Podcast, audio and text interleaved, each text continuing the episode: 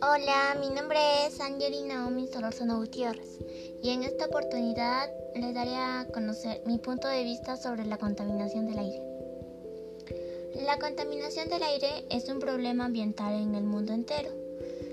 El problema principal identificado es que muchas personas alrededor de todo el mundo respiran aire contaminado, ya que el aire contiene altos niveles de contaminación. Para ello es importante reducir los altos niveles de contaminación.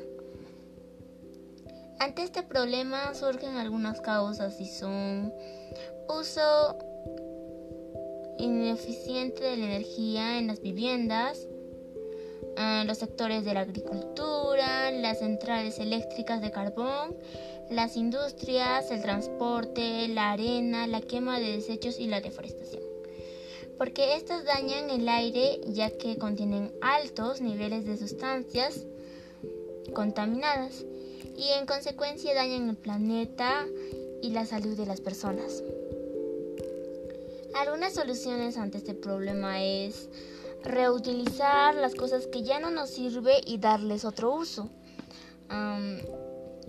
Plantar más plantas, usar bicicleta en vez de autos para trasladarse de un lugar al otro, mm, usar bolsas ecológicas, etc.